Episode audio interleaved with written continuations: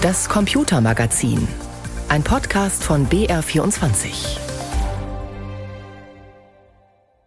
Am Mikrofon begrüßt Sie Wolfgang Kasenbacher.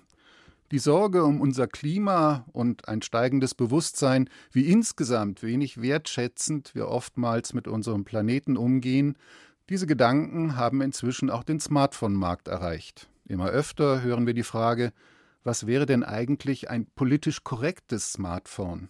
Was dann meistens heißen soll, ein Smartphone, bei dessen Herstellung schonend umgegangen wird mit Rohstoffen samt deren Beschaffung und, konsequenterweise dann, ein Telefon, das für lange Lebensdauer, lange Nutzung ausgelegt ist. Und ein Smartphone, das Vorkehrungen mitbringt, damit Nutzer, Nutzerinnen ihre Privatsphäre wirksam schützen können, sodass ihre persönlichsten Daten nicht an alle abfließen, die dafür genügend zahlen. Es gibt eine Gerätekombination, die behauptet, beides zu bieten. Das Fairphone ist ein Smartphone, das für sich in Anspruch nimmt, ressourcenschonend produziert zu werden.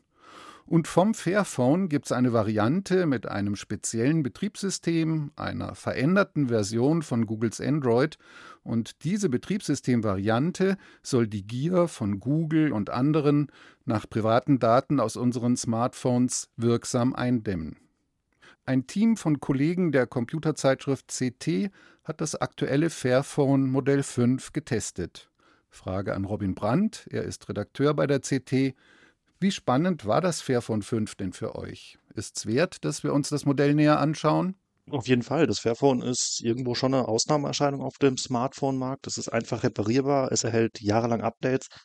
Das ist so in dieser Kombination nicht häufig anzutreffen. Wenn wir erstmal die Firma Fairphone etwas näher betrachten, welches Ziel hat das Unternehmen? Ja, der Name sagt es ja schon ein bisschen. Also es geht darum, faire oder fairere Smartphones zu bauen, die einfach reparierbar sind, also fair gegenüber dem Konsumenten, die aber auch in der Wertschöpfungskette ein bisschen fairer sind. Sprich, die, die Leute, die da arbeiten, die die Geräte zusammenbauen, fairer entlohnen, die einfach reparierbar sind für die Endkonsumenten und länger genutzt werden können. Aus dieser Idee heraus ist das Unternehmen, ich glaube, 2010 circa entstanden, 2013 haben sie ihr erstes Gerät auf den Markt gebracht mit dem Fairphone 1. Mittlerweile sind wir beim Fairphone 5 in der fünften Generation. Wie unterscheidet sich denn der Aufbau eines Fairphones von dem eines handelsüblichen Smartphones, um diese Austauschbarkeit von Komponenten zu ermöglichen? Also das Fairphone ist grundsätzlich anders aufgebaut als die Smartphones, die man so im Handel normalerweise kennt. Da ist nichts zusammengeklebt oder wenig zusammengeklebt oder gelötet und zusammen, sondern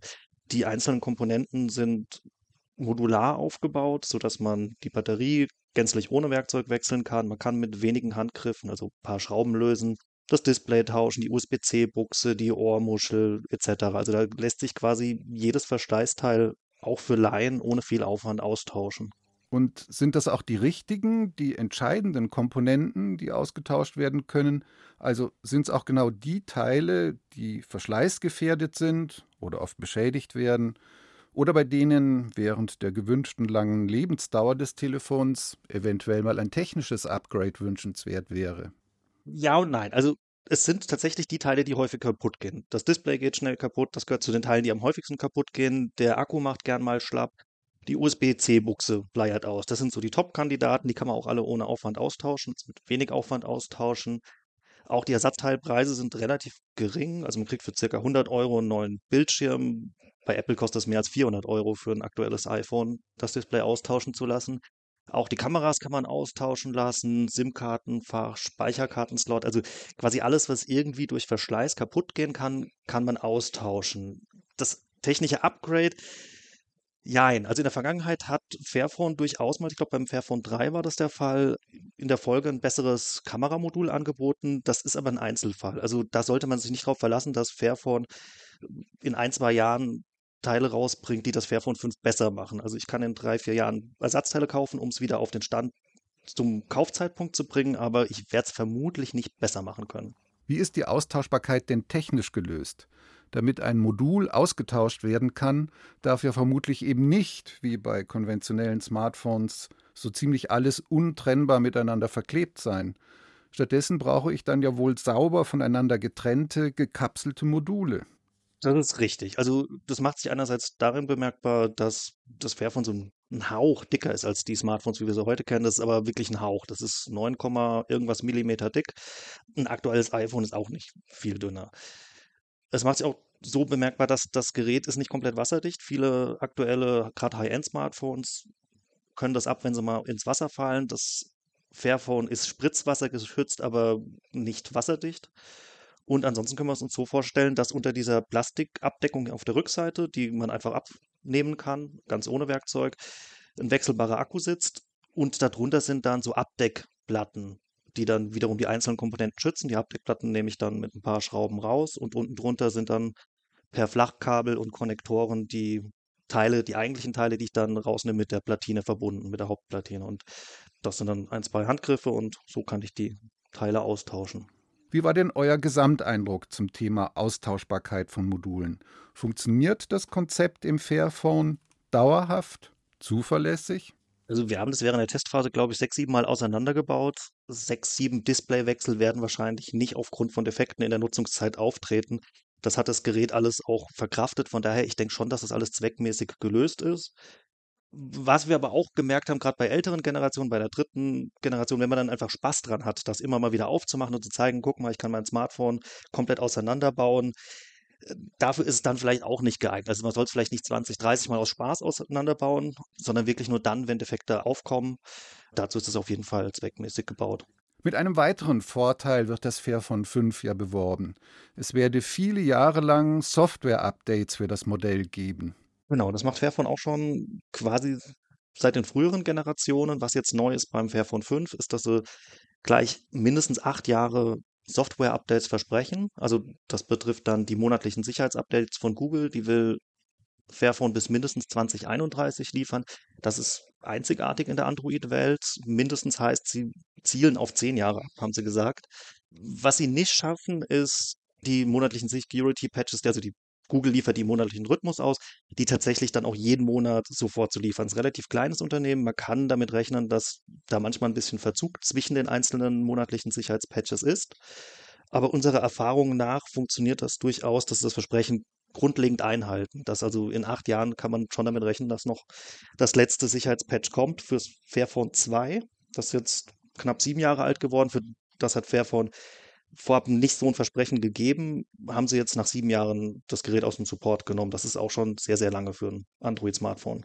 Wenn wir ein Zwischenfazit versuchen, gemessen an den Zielen, die Fairphone selbst für seine Telefone nennt, also wertschätzender Umgang mit Ressourcen, lange Nutzungsdauer und so weiter, wie gut hat Fairphone seinen Job gemacht beim Modell 5?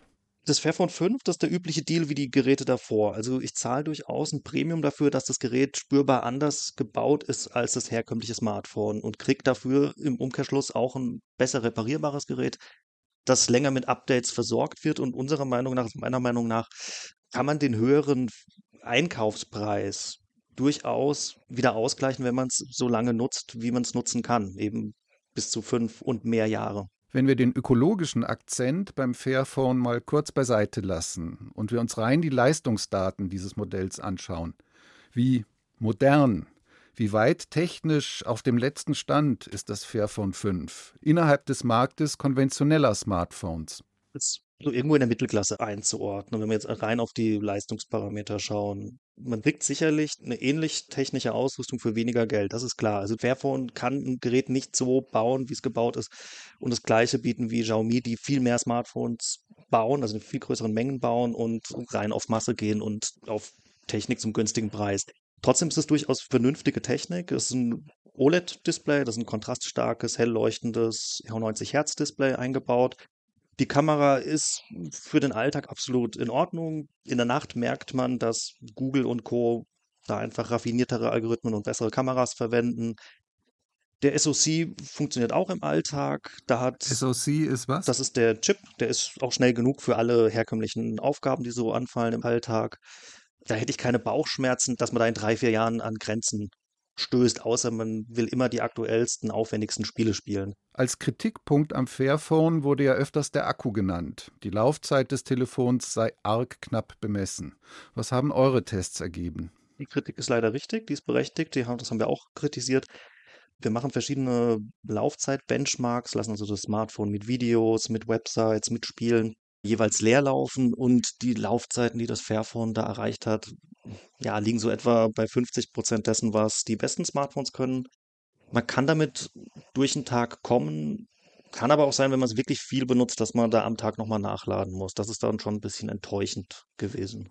Die Fangemeinde der Fairphones hat dem ja entgegengehalten, zu einem Fairphone könne man aber einen zweiten Akku kaufen und den theoretisch extern parallel laden und dann gewissermaßen fliegend gegen den Akku im Telefon tauschen. Geht beim konventionell voll verklebten Smartphone natürlich nicht. Und es bestünde Hoffnung, mit einem Update der Firmware im Telefon dessen Stromverbrauch noch zu senken. Es kann durchaus sein, dass der Fairphone nach bessern wird oder schon nachgebessert hat seit unserem Test hinsichtlich der Laufzeit. Also man kann damit Software durchaus was machen. Das wäre auch nicht das erste Mal, dass ein Smartphone-Hersteller die Laufzeit per Software-Update verbessert. Den Stromverbrauch reduziert genau. praktisch. Was in der Theorie auch geht, ist natürlich eine zweite Batterie mitzunehmen. Nur bislang verkauft Fairphone keine externen Ladegeräte, sprich, man müsste erst die eine Batterie im Smartphone laden, um eine volle mitnehmen zu können und dann austauschen. Das ist also eher unpraktikabel in meinen Augen. Aber natürlich, man kann einfach den Akku wechseln, das stimmt schon.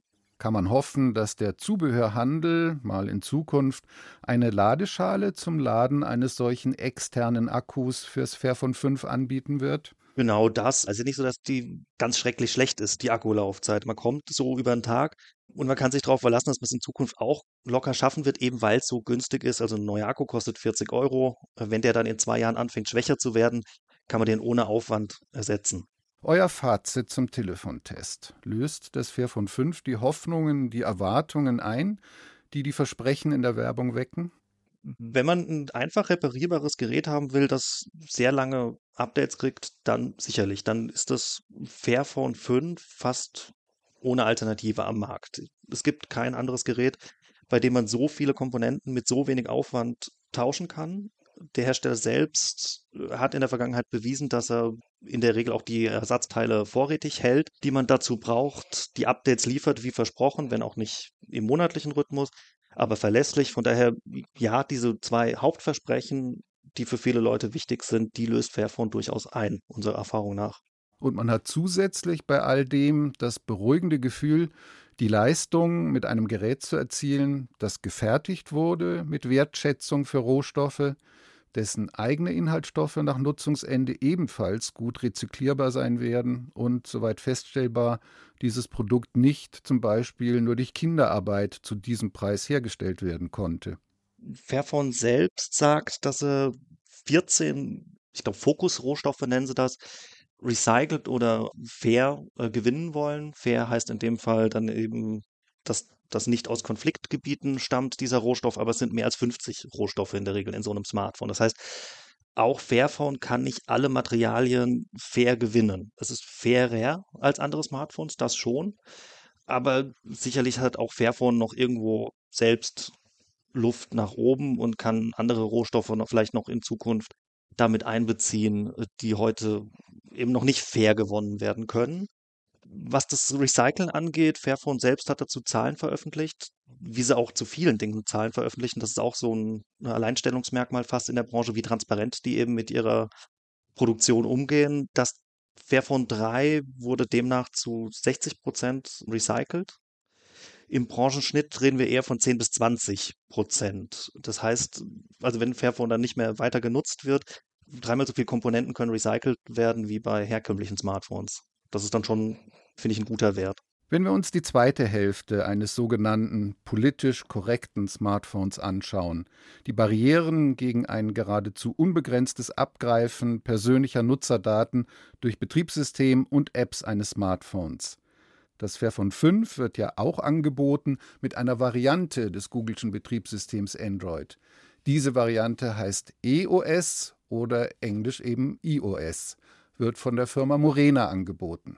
Der oft gehörte Fachbegriff für solche gezielt veränderten Betriebssysteme ist Custom ROM.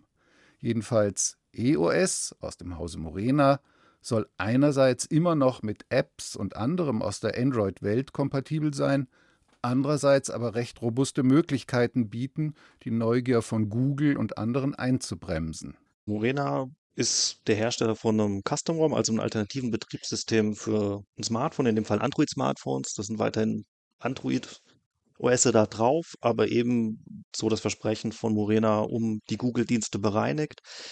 Das ist insoweit nichts Neues, als es viele Custom-ROMs gibt. Was Morena so ein bisschen unterscheidet, ist, dass das ein sehr niederschwelliges Angebot ist. Sprich, äh, Morena verkauft auch Smartphones mit bereits vorinstalliertem Custom-ROM und ja, schafft so eben, das ist so die Haupthürde für viele gewesen. Ich kann mir doch kein Custom-ROM auf mein Smartphone installieren. Die fällt da weg. Man kann sich also das Smartphone mit fertig installierten alternativen OS kaufen und dann einrichten und die Arbeit, Google vom Smartphone zu werfen, wurde einem da schon abgenommen. In der Szene spricht man ja von einem degoogelten, also einem entgoogelten Android. Für Nutzer oder Nutzerinnen, die sich nicht als Techies verstehen, sondern mit ihrem Smartphone einen normalen Büroalltag plus Privatleben bewältigen möchten und bislang mit normalem Android oder Apples iOS gearbeitet haben. Wie reibungslos können diese Menschen mit EOS, also diesem modifizierten Android, weiterarbeiten? Das ist so die große Stärke von Morena Phone oder EOS, eben wie einfach das zu bedienen ist. Das fängt schon bei der Einrichtung an. Das funktioniert ähnlich wie das herkömmliche Android-Smartphone. Das Layout selbst, das erinnert ein bisschen an iOS, wie das aufgebaut ist. Also die Apple-Fraktion. Ganz genau. Also das sieht optisch ein bisschen aus wie ein iPhone bedient sich auch ähnlich. Murena selbst hat eine Cloud mit Servern in der EU, über die es verschiedene Cloud-Services zur Verfügung stellt. Es hat Open-Source-Apps für Mail, Adressen, Termine, Aufgaben und Backups, Fotos etc.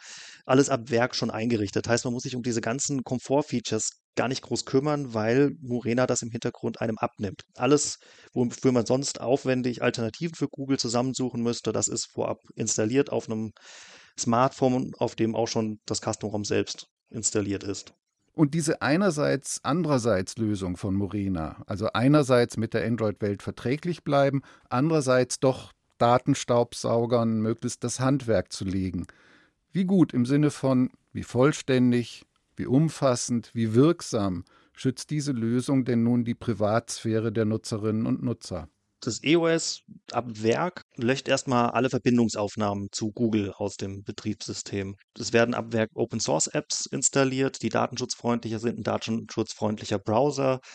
Es gibt einem auch sonst viel mehr Möglichkeiten, die eigenen Daten bei sich zu behalten. Also auch wenn man dann später weitere Apps installieren will, die dann ihrerseits irgendwelche Tracker mit ins System bringen, kann man denen den Internetzugriff komplett sperren oder einzelne Tracker für Apps verbieten, dass die die eben nicht mehr aufrufen darf. Man kann seinen Standort verschleiern, man kann die IP verschleiern. Also man hat ja sehr viele Möglichkeiten, die Daten eben nicht in die Welt zu posaunen. Und ich denke, was auch so ein Aspekt ist, ist, dass es eben sensibilisiert für Datenschutz, auch für Leute, die vielleicht gar nicht so mit dem Thema davor in Berührung waren. Dadurch, dass der Store direkt, wenn ich eine neue App runterladen will, Apps vorschlägt, die datenschutzfreundlich sind und nicht einfach nur die meist runtergeladene App in den Vordergrund stellt, die mir dann zwar anbietet, aber auch gleichzeitig sagt, die hat so und so viele Tracker, hier ist eine datenschutzfreundlichere Alternative. Und die Gegenfrage, wenn ich dann eben doch Zugriff auf die Android-Welt brauche, Morena sagt ja, dass ich als Nutzer zum Beispiel auch auf den Google Play Store durchgreifen kann, via Morena-Plattform und dadurch ohne für Google als Person, als Individuum identifizierbar zu werden. Trotzdem, ich verlasse damit dann ja den Schutz der Morena-Umgebung, muss ab da als Nutzer selbst die Verantwortung übernehmen für das, was ich gegenüber wem preisgebe. Wie überzeugend hat Morena diese Durchgriffsmöglichkeiten gelöst? Ich finde es schon überzeugend, dem weiterhin die Wahl zu lassen, sich jede App runterladen zu können, die man möchte. Die funktionieren auch soweit. Die Google-Dienste hat EOS durch MicroG ersetzt. Das ist eine quelloffene Alternative. Also das meiste funktioniert ein, zwei Kleinigkeiten wie In-App-Käufe funktionieren nicht. Auch die Google Pay-App funktioniert nicht, aber gut, die wird man wahrscheinlich ohnehin nicht verwenden wollen, wenn man ein Smartphone entgoogelt. Und ansonsten warnt es an vielen Stellen eben davor, welche Tracker eine App, das ist ja auch nicht nur Google. Also viele Apps verwenden auch Facebook-Tracker und das macht der Store einem transparenter. Um diesen Softwarebaustein MicroG hat es ja mal kurz Aufregung in der Öffentlichkeit gegeben. Ein Teil der Linux-Gemeinde hat relativ dramatisch behauptet, Morena dämpfe gar nicht den Zugriff von Google auf Nutzerdaten. eben weil es via MicroG Kontakt zu Google-Servern zulassen würde. Freunde der Morena-Plattform haben entgegnet, das sei doch gerade ein Vorteil dieser Plattform, dass sie über diesen Softwarebaustein ein Leben in beiden Welten ermöglichen würde, mit und ohne Google'sche Angebote. Aber eben nur, wenn Nutzer, Nutzerin dies ausdrücklich möchte. Wie habt ihr diesen Streit bewertet? MicroG ist eine quelloffene Alternative zu den Google Play Services, äh, zu den Play-Diensten, auf die viele Apps, nicht nur Google Apps, angewiesen sind. Und das führt dazu, dass bei einem Custom-ROM es passieren kann, dass eine App nicht richtig funktioniert. Die eine, die eben sehr auf Google-Dienste angewiesen ist. Und da kommen die Micro-T-Dienste ins, ins Spiel, die die ersetzen.